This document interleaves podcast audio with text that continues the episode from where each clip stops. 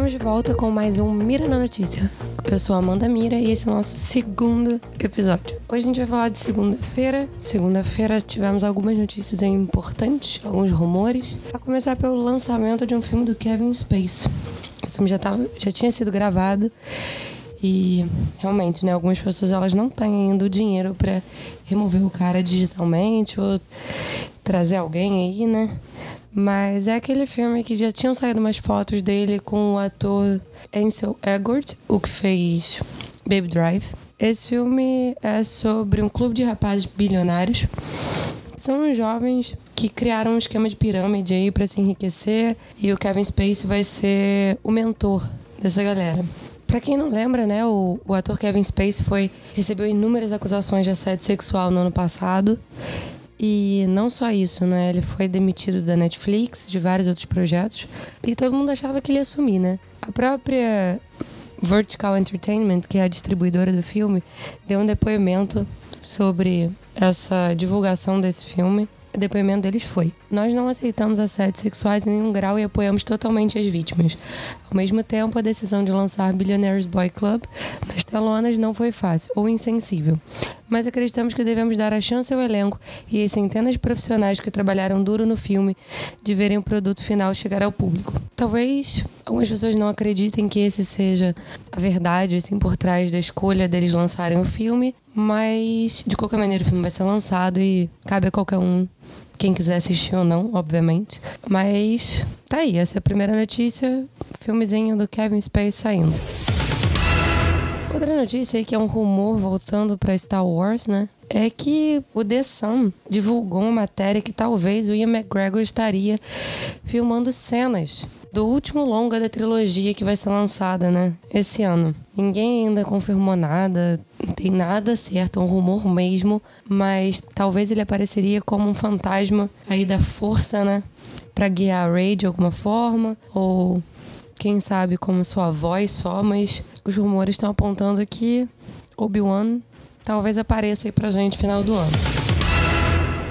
Outra notícia aí que saiu na segunda-feira, que o Kevin Feige, né, o diretor aí da Marvel, em uma entrevista The Playlist, é, da divulgação de Homem-Formiga e a Vespa, ele comentou que a gente pode esperar mais dois heróis é, do mundo Marvel sendo da comunidade LGBT. Ele também falou que um desses personagens já está em fase de desenvolvimento e a dica que ele deu é que um personagem o público já conhece. Para quem não lembra, a Tessa Thompson, que fez a Valkyria, é, já afirmou que a, sua, que a sua personagem é bissexual.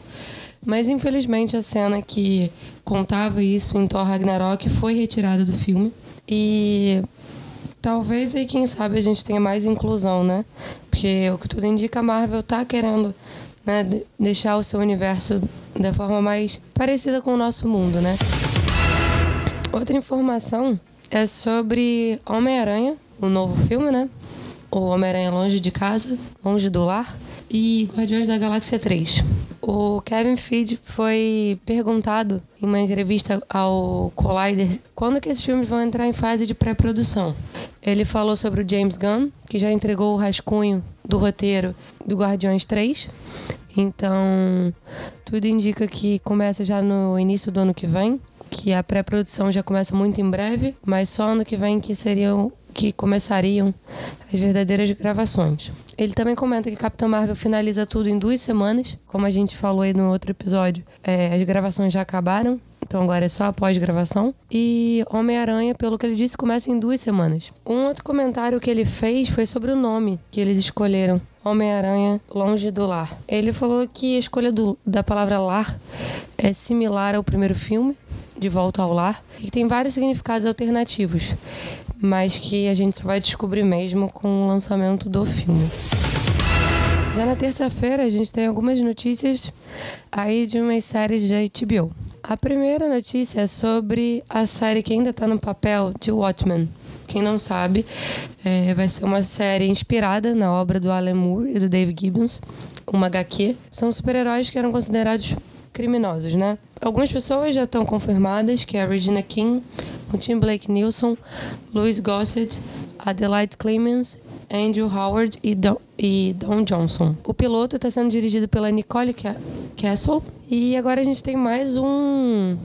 A gente tem mais uma grande adição aí ao elenco da série do Damon Lindelof, que foi o cara que fez Lost e The Leftovers. Então, assim, a gente pode pelo menos esperar um início muito bom da série, né? Quem vai entrar na série como um dos protagonistas masculinos é o Jeremy Irons. Para quem não lembra, ele é o mordomo Alfred, agora na nova, na nova franquia da DC, desde o Superman e o Batman. Jeremy Irons, para quem não sabe, já fez muito, muito, muito filme bom. Só para vocês lembrarem da infância de vocês, ele é a voz do Scar, do Rei Leão. Ele também, além do Alfred, ele fez Lolita, ele fez aí Operação Red Sparrow, que lançou esse ano, O Homem da Máscara de Ferro, tem filme pra caramba. Então, assim, o cara já fez muito filme bom e é um puta ator. Mas o Watchmen ainda precisa ser aprovado pela HBO. Ainda não tá nada, nada certo. Mas eles estão fazendo aí. Que a gente pode esperar que seja uma ótima série, porque os quadrinhos, para quem não leu, procurando uma livraria aí, com certeza vai achar.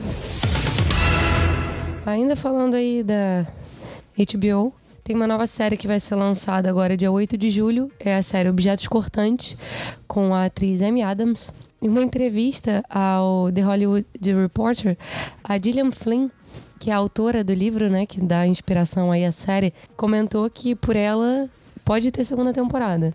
Porque a série vai começar como uma minissérie de oito episódios, mas ela falou que ela tem história para contar. Ela só fez um livro, mas que se precisar, ela já sabe como continuar. Então, pelo menos vai ser uma coisa inventada de último minuto, né? Só pra continuar a história. Ela já tem um pensamento aí sobre os personagens dela, caso a série seja boa e mereça uma segunda temporada, né? Agora uma notícia mais nacional, ainda na terça-feira, é sobre o Oscar de 2019. Ainda está distante, mas o Brasil já está começando a mexer seus pauzinhos. E de acordo com o jornal o Globo, o Ministério da Cultura e a Academia Brasileira de Cinema já está começando os preparativos para a premiação. É, já está formando a comissão de seleção para a próxima edição do evento. E essa comissão é a que vai escolher o representante nacional para disputar a estatueta de melhor filme estrangeiro. Para quem não sabe, a gente tem um podcast aqui, foi o primeiro. Ele fala da história do Oscar, da, das regras do Oscar. E é bem interessante, se você não conhece como um filme pode chegar a ser indicado. A bancada desse ano tá com Jorge Peregrino, que é o vice-presidente da ABC. Conta também com a Bárbara Paz, o Flávio Tambellini, o João Jardim, o Rissu Chan e a produtora Lucy Barreto. O Brasil tem até 11 de setembro para escolher o ganhador que vai ser enviado posteriormente para a academia. Torcer para ser um filme bom esse ano e a gente representar bem lá. Na quarta-feira, uma notícia se tornou muito polêmica aí por razões diferentes.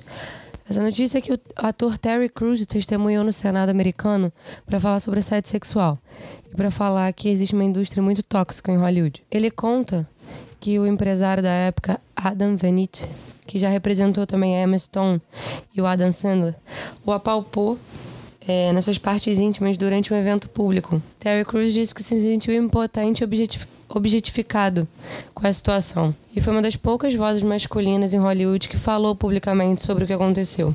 Mas, quando ele falou, ele sofreu uma represália. O que aconteceu foi que o produtor Avon Lenner disse que, ele, que o ator só poderia atuar em Os Mercenários 4 caso não movesse nenhuma ação contra Vanity. Terry Crews não aceitou e ele mesmo disse: esse mesmo produtor está sob sua própria investigação. Abusadores protegem abusadores. E essa foi uma coisa que eu tinha que decidir: se eu ia traçar esse limite. Vou ser uma parte disso ou vou me posicionar? Houve projetos que eu tive que recusar. São poucos os homens que a gente viu é, realmente é, falando, né, nessa época do Me Too, e ele mesmo cita o Me Too no seu depoimento. Ele diz que ele não teria é, vindo à tona com tudo que aconteceu se o Me Too não tivesse é, aparecido. Tanto que ele fala, eu provavelmente iria virar piada na delegacia. Um ano depois, quando o movimento Me Too engrenou, era seguro denunciar. Quando sofre uma violência, você fica atrás das linhas inimigas, tentando encontrar uma saída. Você está tentando encontrar uma forma de se manter seguro. Ninguém vai te ajudar, ninguém vai acreditar em você. Imagina, né? Ele é um homem que sofreu um assédio desse e ele sabe que ninguém acreditaria nele. A gente mostrou isso no ano passado aí. Muitas mulheres também tentando falar que sofreram abusos e muitas delas também nem chegaram perto de ser ouvidas de forma justa. É, uma outra coisa que ele acaba falando na sua declaração, né? Por que, que ele não empurrou o cara? Por que, que ele não. É, por que ele não se afastou da hora? Por que, que ele não agiu né, contra o, o agente? E o que ele fala é, é bem tocante, assim, é uma realidade dos Estados Unidos muito, muito forte. E ele fala o seguinte: Eu sou um ator negro, escritor, ex-atleta, militante e sobrevivente do abuso sexual. Hollywood tem sido um lugar problemático simplesmente porque as pessoas enxergam aquele lugar como um sonho. E acontece que há alguém com poder sobre, sobre esses sonhos. Você é levado a achar que esse tipo de comportamento é algo esperado, algo que faz parte do trabalho, que esse assédio, abuso e até mesmo estupro fazem parte de atribuições do seu trabalho. É muito triste ver que uma pessoa, né, passa por esse tipo de, de situação e não pode nem se expor e falar porque ela recebe uma represália de você não vai participar do próximo filme da franquia. Para quem quiser, vai ter o vídeo linkado dele falando aqui no, na descrição. Chegando no dia de hoje, quarta-feira, uma notícia é que o The Rock revelou na sua conta do Instagram que Jumanji estreia dia 13 de dezembro de 2019. Eu não sei porque Jumanji vai ter um segundo filme, mas vai ter. E vai ser dezembro de 2019.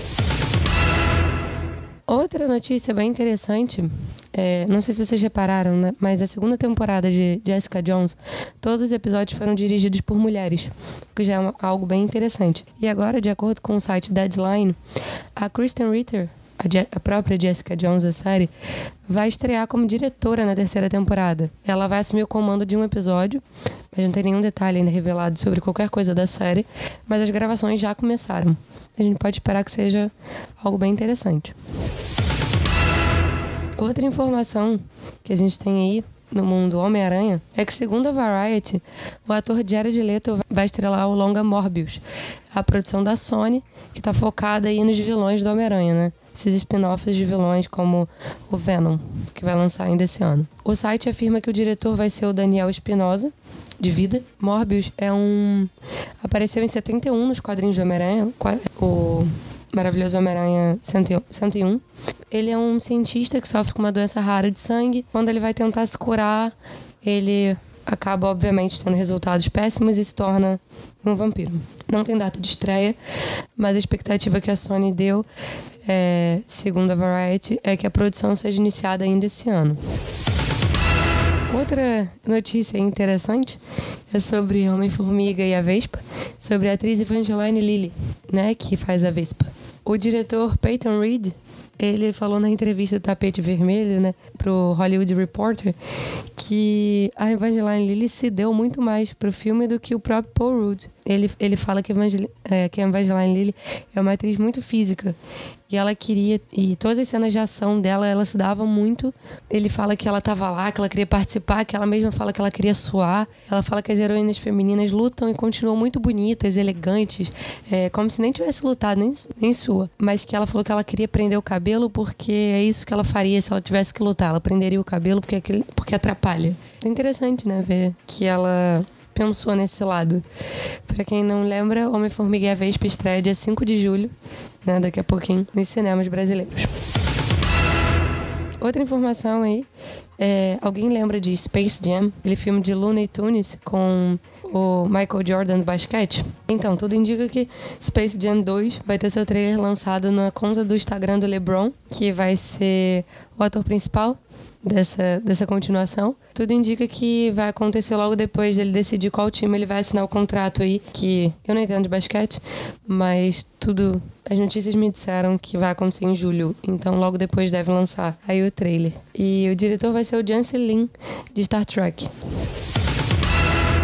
A última informação do dia é que o Departamento de Justiça dos Estados Unidos aprovou a compra da Fox pela Disney essa quarta-feira.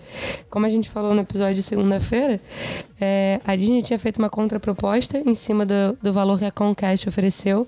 A Disney ofereceu 71,3 bilhões para tentar comprar esse conglomerado aí. E pelo visto, o Departamento de Justiça dos Estados Unidos aprovou e disse que não resultar e disse que essa compra não vai fazer com que exista um monopólio da Disney. Mas o contrato ainda precisa ser firmado entre as duas empresas. Caso a compra seja oficializada, a Disney teria é, o estúdio da Century Fox, a Fox Searchlight, o canal FX e as subsidiárias do Fox Sport. Ficamos de olho aí nos próximos dias porque deve sair mais notícia. Gente, esse foi o nosso segundo episódio do Mirando a Notícia e eu espero que vocês gostem e até segunda-feira.